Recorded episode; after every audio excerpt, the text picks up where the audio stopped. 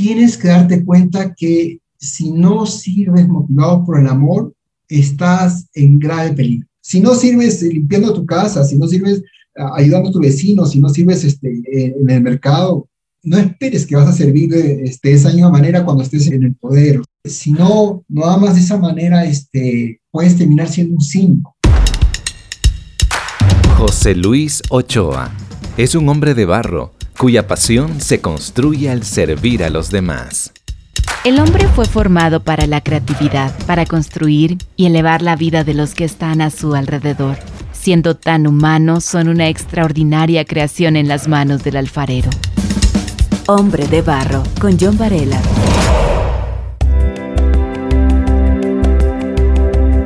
Toda la providencia es un anhelo de servir. Sirve la nube, sirve el viento, sirve el surco. Donde hay un árbol que plantar, plántalo tú. Donde hay un error que enmendar, enmiéndalo tú. Donde hay un esfuerzo, donde todos esquiven, acéptalo tú.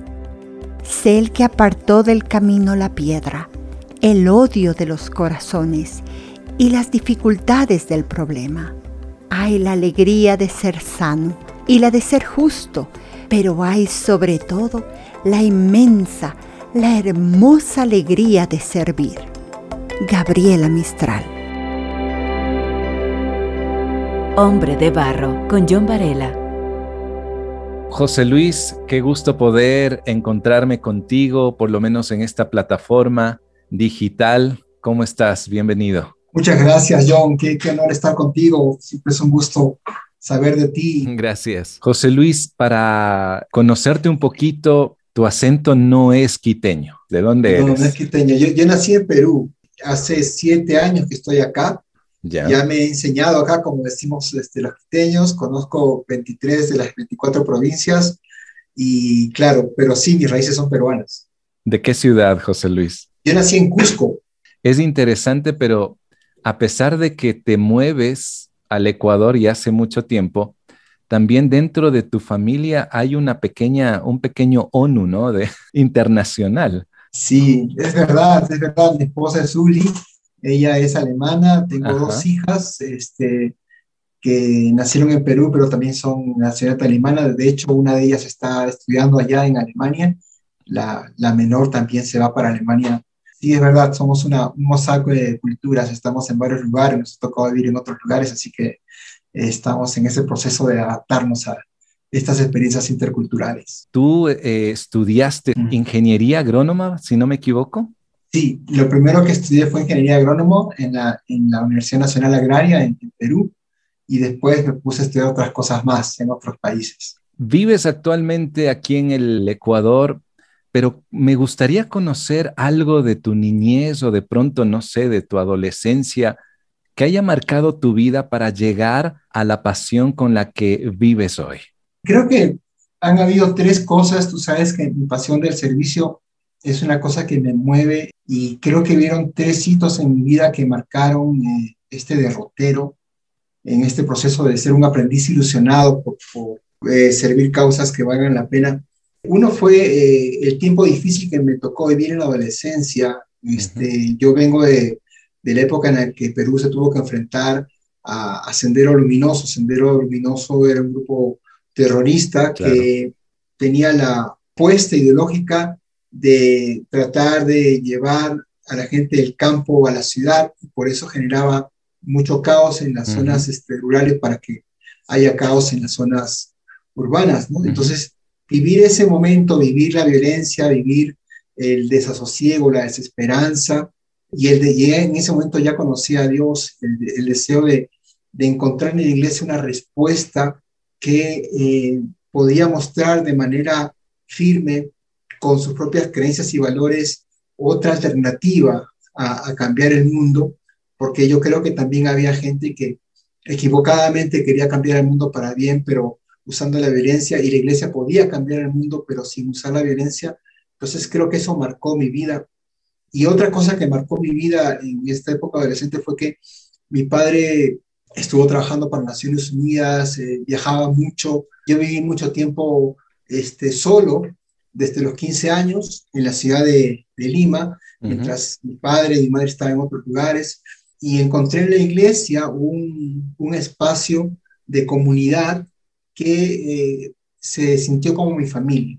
Entonces creo que había dos momentos, el sentido de, de, mirar el poder que tiene la iglesia para abrazar, para cobijar, para acompañarte en tu proceso de, de crecimiento y afirmación de tu propia identidad y eh, el dolor que tú sientes al ver eh, tu país este, destruido, tantas vidas mutiladas, nacidas por estos desencuentros de, división, de querer poner un bando contra el otro, eh, de usar el odio como una herramienta para, para tener poder. Entonces, eh, esas dos cosas creo que me hicieron reflexionar para ver qué, qué puedo hacer yo. Me parece fabuloso y me encanta ese desarrollo de tu pasión y esa pasión eh, que tú tienes es servir a las personas o de pronto servir a otras organizaciones que están siendo atacadas por el empobrecimiento, e, ese empobrecimiento en todo sentido. Hombre de barro, originalidad en sus manos. José Luis, eh, en estos días estaba viendo una entrevista realizada a una profesora de psicología de la Universidad de Yale, eh, donde ella mencionaba cinco comportamientos que a los estudiantes les puede provocar mayor felicidad. Y te comparto uno de ellos. Uno de estos comportamientos es cuando la gente piensa un poco más en los demás. Y de acuerdo a varios estudios, la gente feliz eh, da su tiempo al voluntariado, donan más recursos a ciertas organizaciones, ayudan a otros, piensan menos en uno. José Luis, en tu vida personal, al estar al servicio de los demás, ¿cómo el servir a otros ha pintado de felicidad tus días? Wow, esa es muy buena pregunta. Eh, yo creo que hay tres, tres niveles de respuesta que voy a tratar de ser sintético a manera de tocar un poco etapas de mi vida. Ya. En mi época, después de vivir esta, estas crisis este, existenciales, yo decidí eh, irme a vivir en una comunidad campesina. Eh, en mi época de hippie cristiano, ¿no?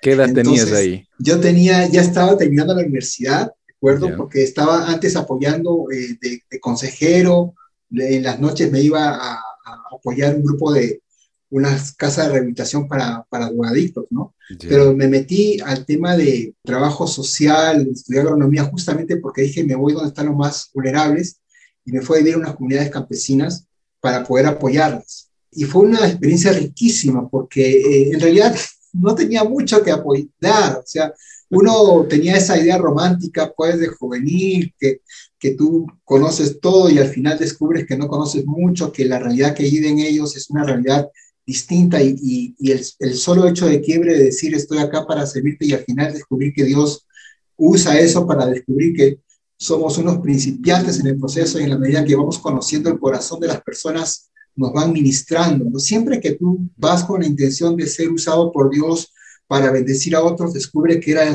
crea el plan de Dios para que Dios te muestre cosas que tienes que aprender y al final tú eres quien recibes más, ¿no? Mm, Creo que el plan de Dios para mostrar mi, mis propias limitaciones, para mostrar que eh, tenía mucho entusiasmo pero poco conocimiento, era encontrarme con personas de, de distinta cultura en las zonas altoandinas que me enseñaron tanto. Pero en ese proceso realmente encontré eh, mucha satisfacción personal. ¿no? poco a poco eh, también me fui conectando con, con, con, World Vision, estaban haciendo cosas fantásticas en el Perú, así que también me, fui involucrando con ellos. Así que por acá hay, una lista que creo que es importante, que te conecta con, ah, respaldando lo que tú dices, ¿no? O sea, es dar el primer paso, es querer encontrarte con el otro para servirle y descubrir que al final eh, Dios te usa, usa eso para que encuentres otra dimensión en tu vida y encuentres que Dios quiere usar eso para bendecir a otras personas. La segunda arista que, trae satisfacción es cuando tú descubres que el servicio es una expresión de adoración. Ya, interesante. Eh, cuando tú consagras tu vida al propósito de Dios. Entonces, eh, hay muchas maneras como uno, se debe conectar con Dios. Quien piensa que solo se conecta con Dios cuando va al culto, no conoce a Dios, conoce una religión, conoce una ceremonia, conoce una, una liturgia. Pero Dios te puede hablar a través de la naturaleza, te puede hablar a través de las otras personas, te puede hablar en la alabanza, por supuesto, pero también te puede hablar a través del servicio. Y creo que el servicio eh, es un espacio en el cual tú te conectas con Dios si es que sirves de manera adecuada, porque puede servir como víctima, puede servir solamente para, para exorcizar tus propios fantasmas y temores, pero puede servir como una expresión de adoración. ¿Y cuál es esa tercera arista que trae satisfacción a tu vida? La, tercera cosa que trae satisfacción es la capacidad de maravillarte y eh, encontrar a un grupo de personas, hombres y mujeres, que están motivados por causas superiores. Los mejores amigos, las personas que me asombran, las personas que solo recordarlos en este momento me traen alegría, son personas que he encontrado en el servicio. Son personas que se han entregado a una causa, son idealistas, pero no son idealistas este, fanfarrones, ¿no? Con discursos bonitos, sino son personas que se han, han concretado su servicio a través del compromiso con otras personas eh, y no sirven como víctimas eh, y forman una comunidad de personas que yo admiro, que quiero, que me ministran, ¿no? O sea, hay una riqueza, lo semejante, al traer lo semejante, ¿cómo quisiera yo acercarme, asemejarse a esas personas? Porque esas personas traen mucho. Me rodeo de gente que, que realmente ama el servir y, me, me, me, llena la vida. Qué lindo. Eh, tú has mencionado tres cosas que es impactante, ¿no? El vivir en la comunidad, porque es la única manera de conocer la necesidad de, de la gente. El segundo que, que, que traes a colación es servir significa un acto de adoración, que esto es eh, adoración entendiéndolo como un estilo de vida, ¿no? No como esa parte de pronto un concepto demasiado religioso, místico, raro. Y la tercera es la capacidad de maravillarte, que, que me parece muy eh, eh, importante. Hombre de Barro lo puedes escuchar en www.radiohcjb.org y por Spotify. Dentro de tu trayectoria, Tú has sido director de proyectos, estuviste a cargo de una gran ah, organización y proyectos aquí en el Ecuador con Visión Mundial o World Vision, como también es conocido en otros lugares. Ahora, dentro de esta trayectoria de servir, eh, ¿qué has tenido que sacrificar, José Luis? Mira, creo que hay dos niveles de sacrificio. Eh, el primer nivel de sacrificio es desmontar creencias, desmontar imaginarios que me hacían sentir muy conforme conmigo mismo o pensar que tenía todas las cosas bajo control. ¿no? Entonces hay un, grupo de imaginarios nacidos de tus propias percepciones, de tu propia concepción, de pensar que, eh, que tú tenías clara la, imagen de cómo debías servir, que tenías una claridad en cuanto al, a cómo poder eh, hacer que las cosas sucedan. ¿no? Cuando realmente descubres que no tienes, no tienes tienes muy pocas cosas bajo control y, eh, y, tienes que aprender a desmontar tus imaginarios y adaptarte a la necesidad, a, a, lo que realmente la otra persona busca para poder ser relevante. No es tanto qué discurso traes, es cómo puede ser usado por Dios para ayudar a la persona. Eh, siempre digo, no se trata de buscar cuál es la voluntad de Dios para mi vida, sino qué es mi vida dentro de la voluntad de Dios. ¿no?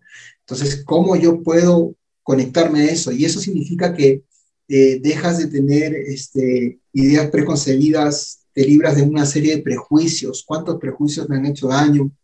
Porque de repente por el legalismo, de repente por el tema de la condena, por mirar, por la discriminación, cosas que uno tiene insertas en su propio imaginario nacido de su, o de su formación religiosa, o de su formación familiar, o de sus propios prejuicios, o de sus propios miedos que a veces este, eh, tiene que desmontar, Por un lado está ese, ese tema.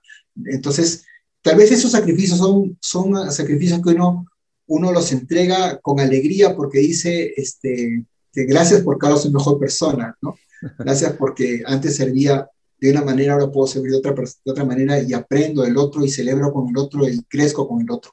Y el otro tipo de sacrificios este, ha sido mucho, tal vez, eh, por una mirada malentendida, tal vez porque me he llevado mucho por mi pasión, tal vez porque me he conectado mucho, que ha hecho que algunas personas me digan, José Luis, lo que más me gusta de ti es lo que más odio de ti, porque te involucras tanto en el servicio que a veces descuidas las otras áreas de tu vida.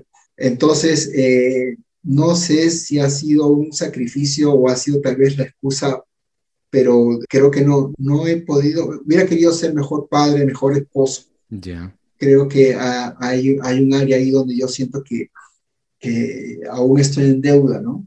Eh, cuánto quisiera presentar esa mirada equilibrada, pero no, realmente veo que ha habido cosas en las cuales este, me he entregado más y, este, y, tenemos que advertir a toda persona que sirve en el reino de Dios, a que no use como excusa el reino de Dios para descuidar a, su familia, ¿no? Entonces, tengo un montón de fracasos ahí, ¿no? Dios ha sido bueno, misericordioso conmigo, me ha dado una esposa y unas hijas maravillosas que están conectadas con cosas trascendentes, ¿no? Pero eh, no tengo mucho mérito en ese proceso, creo que ha sido más la gracia y la misericordia de Dios. Hombre de Barro, con John Varela. Mira, eh, topas un punto muy valioso y, esto me lleva a preguntarte lo siguiente. Una persona que sirve a los demás necesita mantener constantemente encendido el fuego. En tu caso, ¿qué acciones realizas para nutrir tu propia vida, José Luis? Wow, mira, hay cinco cosas que, que me ayudan. Primero, entender que sentir la, urgencia de la necesidad para que puedas salir con un propósito. Tú tienes que saber que no sirves como si fueras una tuerca o una pieza intercambiable. Tú no eres una cosa, tú eres un, creador que ama y es amado, eres la imagen de Dios y entonces tienes un rol fundamental en el proceso de co-construcción del reino de Dios o de cosas trascendentes. Y en ese, en ese proceso trascendente es urgente que cumplas tu rol nadie va a este, cumplir eh, tu rol. Si tú no lo haces, no esperes que otras personas lo hagan. Hay un kairos de Dios, hay un, momento de la eternidad en el cual tú juegas un rol estratégico y si tú no lo juegas, puedes afectar generaciones. Pues sentir la importancia. Lo segundo es que tienes que darte cuenta que si no sirves motivado por el amor, estás en grave peligro, porque vas a servir como víctima, vas a servir para, para justificarte, vas a servir por culpa. Tienes que servir cosas que amas, causas que amas. Tienes que servir cosas que te van a, te van a conectar con seres con rostro, con nombre y apellido. Tienes que servir cosas que a, personas, a, causas que realmente valen la pena. Tienes que amar esas causas. Tienes que amar hasta ser ridículo, porque si no, no amas de esa manera, este, puedes terminar siendo un cínico y ese cínico se convierte en un profesional del servicio que al final está esperando su salario y al final lo único que busca eh, es culpable cuando las cosas salen mal, pero este, no siente el dolor, la necesidad, el hambre de la otra persona y entonces este, es triste. Lo, tercero también que es muy importante es que tienes que tener conciencia de lo que estás haciendo. Tiene que haber un temor reverente no estás sirviendo como un mecánico que arregla el capó de un auto, estás tocando vidas, estás ministrando corazones, estás escuchando, estás siendo cambiado en ese proceso. Entonces, eh, uno tiene que estar consciente de eso para no ser petulante, soberbio, para no dar recetas fáciles, para no servir sintiéndote superior, para poder servir con la compasión, no del que mira al otro por encima del hombro, sino que el que se pone en los zapatos del otro y siente lo que la otra persona siente y en ese proceso eh, puedes caminar con otra persona, que creo que es una cosa muy importante. Quien no está formado en ese proceso de servicio no, no está sirviendo según los propósitos y planes de Dios. Y, el, cuarto punto es que tú seas consciente de la autoridad que tienes para servir. Tú no estás yendo porque deseas atención, no estás yendo para que seas la última Coca-Cola del desierto, tú estás sirviendo por una causa trascendente y por lo tanto tienes la autoridad de poder servir a otro nivel. Con esa autoridad puedes decir las cosas que tienes que decir, que se tienen que escuchar, si tienes que sanar a otras personas. Con esa autoridad puedes abrir tus propias heridas para asegurarte que sanas a otras personas. No tienes superioridad, tienes, ni tampoco tienes inferioridad, tienes autoridad. O sea, el tema mm. de que eres autónomo para usar el poder de Dios que Dios te dio, pero puedes crear esto y porque sabes con claridad los alcances y los límites ese poder delegado por Dios para que puedas ejercer. Por eso el servicio es el ejercicio de ese poder que se delega, con pleno conocimiento de, de, tus, de tus límites y sin la corrupción de estar sirviendo pensando en lo que hay detrás. me encanta una definición del servicio que es usar el poder con pureza. ¿Lo puedes repetir para poder recalcarlo? El servicio es usar el poder con pureza, tener la autoridad, o sea, la autonomía para poder servir conociendo tus propios límites y conociendo tus propias responsabilidades de ese poder delegado por Dios. En ese sentido, tú estás buscando añadir valor a la persona y estás buscando lograr cosas trascendentes nacidas de relaciones significativas con otra persona. Lo quinto es que no esperes este, estar en el, en el liderazgo, estar en, en, la posición para servir. Eso es, eso es un engaño, muchachos. Eso es una estafa muy, muy conocida. Es como la que persona que dice que si se gana la lotería va a actuar de esta manera, o si soy presidente voy a hacer esto.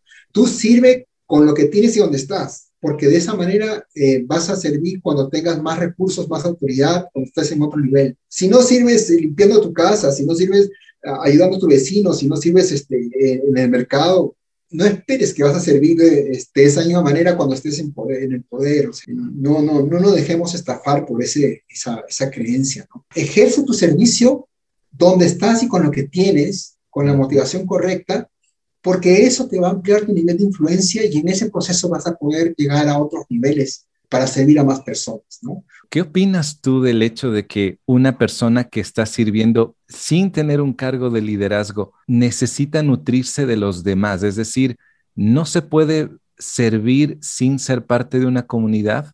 Total y absolutamente de acuerdo. O sea, eh, tú necesitas una comunidad para servir porque necesitas este, gente que te pueda acompañar y te pueda cuidar. Eh, en el servicio hay muchos peligros, hay muchas tentaciones, y si no tienes una comunidad, te puedes hacer mucho daño. Yo recuerdo una, como una anécdota, una vez que eh, estaba, me habían invitado a representar a América Latina en un evento, ¿no? Y entonces yo estaba conversando con mis amigos y este, les, decían, ¿sabes qué? Yo les decía, oye, ¿sabes qué? Este, he estado representando a mi país varias veces, pero esta vez estoy representando a América Latina en este evento, ¿no? Mm y un amigo me mira seriamente, me dice, José, me hizo una pregunta, este, cuando vayas a representar a América Latina, ¿vas a desfilar en traje de noche o en traje de baño? y todos nos matamos de risa y, yo, yo me di cuenta pues que realmente era un mensaje directo a mi ego, a, a, mis propias pretensiones y di gracias por ese tipo de amigos que te aterriza, te hacen ver que, que este, la posición es total y absolutamente relativa, que cambia en todo momento, que no se trata de servir como una Miss Universo, eh, sino se trata de servir desde el corazón al corazón de las otras personas. Eh, la comunidad te guarda, te guarda de ese tipo de cosas, porque te hace poner pies en tierra y te, y te recuerda por qué sirves, a quién sirves, y cuáles son los motivos, eh, y te libra esa soberbia que, que siempre nos están rondando nuestros propios egos. ¿no? Y sobre todo rodearse de personas que te pueden decir de frente, lo que te gusta y lo que no te gusta. Y creo que ahí es cuando uno puede aterrizar. José Luis, hablando del servicio, eh, como varones, ¿de qué forma podemos nosotros modelar el valor de servir en la vida de quienes nos rodean y de esta forma contribuir a un legado diferente en nuestra cultura? Yo creo que hay un fuerte sentido de propósito. Los varones tenemos, tenemos que tener claro cuál es nuestro paradigma, bajo qué principios estamos siguiendo, ¿no? Porque mm, si no nos vamos a perder. Yo creo que como varones eh, tenemos que conectar nuestro propósito por causas trascendentes y servir esas causas trascendentes. Sería muy bueno hacerte la pregunta, ¿cómo estamos usando el tiempo? ¿Qué es lo que nos motiva? ¿Qué es lo que nos levanta en las mañanas? Si estamos apostando por esto o o si solamente estamos dando un discurso acerca de eso. Cuando uno apuesta, uno entrega algo, eh, sabiendo que si, si no cumple el objetivo, lo, lo, pierde y no, no, hay, no hay vuelta atrás. Entonces creo que eso es una cosa que es importante, este, reflexionar acerca de nuestro propósito. Lo otro, reflexionar acerca de nuestra motivación. Los hombres, eh, de alguna manera, como todo ser humano, necesitamos ser reconocidos, apreciados, valorados y cuando queremos servir, eh, cuando no hemos sido, no hemos encontrado nuestro valor en Dios o no hemos encontrado nuestro valor en las personas que, que realmente eh, amamos y que nos, nos reconocen y nos ayudan en comunidad, buscamos servir para llenar esos tanques. Y entonces si sirves de, con esa motivación, nunca vas a estar satisfecho, ¿no? Porque vas a decir, vas a pensar que siempre te mereces más, te va a doler cuando no te reconocen, te vas a sentir herido cuando te menosprecian o cuando malinterpretan tu motivación, ¿no? Entonces tienes que, tienes que estar, estar seguro que, que ya has llenado tu, tu tanque emocional, que ya sabes qué es lo que te motiva a hacer. Y, y cuidarte, cuidarte de, de, de, no usar el servicio como una excusa, ¿no? Porque a veces cuando, cuando tú estás sirviendo una causa, eh, la gente te reconoce tanto que te sientes tan bien, pero cuando vas a, a los lugares donde donde la gente te conoce mejor y pasa las 24 horas del día y te dice cosas, tú dices, prefiero irme al lugar del trabajo donde la gente me habla bonito de mí que estar en el lugar donde la gente puede decirme las cosas en las cuales tengo que mejorar y cambiar. Finalmente, José Luis, ¿qué decir a ese hombre joven, ya adulto, de pronto que tal vez puede ya estar cursando la universidad, haciendo planes en la vida, o de pronto ya es una persona adulta en, este, en esta época de, de pandemia donde nos hemos encerrado y encerrado no solamente físicamente, sino a los demás, ¿qué mensaje le podrías tú dar para que este tema del servicio se expanda y que puedan disfrutar lo que realmente eh, ofrece el servir a otros? Esta época de pandemia es una invitación a introspección muy, muy oportuna, no se va a repetir. Podemos distraernos eh, con muchas cosas, pero podemos aprovechar este momento para hacernos preguntas visceral. ¿Por qué servimos? ¿Cuál es nuestro propósito? ¿Cuál es nuestra motivación? ¿Cuáles son las cosas que nos motivan a, querer añadir valor a la vida de otras personas? Yo diría a toda esa persona que, que siente la, la, la grandeza de, de, lo que significa servir, apoyar a otras personas, crear oportunidades, crear posibilidades para otras personas, construir futuros, eh, en los cuales pueda estar otra persona, una comunidad, porque eso es lo que hace el servicio, construye futuros para otros, a que los acompaña, que, que ellos sean la mejor versión de ellos mismos. Eh, siempre es bueno que uses este espacio para reflexionar. Eh, lo, lo, segundo es que este es un espacio ideal para prepararse. Ahora hay tanto acceso a información de calidad y entonces solamente es cuestión de dejar las redes sociales y, y, y conectarte con, con todas estas este, fuentes gratuitas de información que hay este, a nivel de, global, ¿no? En nuestro propio idioma, ¿no? Si es que no manejas el inglés, si manejas el inglés sería maravilloso porque hay información valiosísima, pero este, no hay excusa, no hay excusa para leer más, para conectarte más, para, para servir con calidad, prepararte para servir con calidad.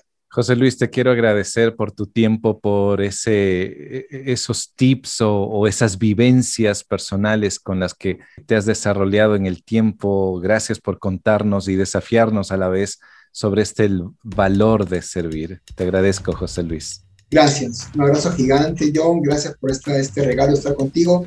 Un abrazo gigante a ti y a toda la audiencia.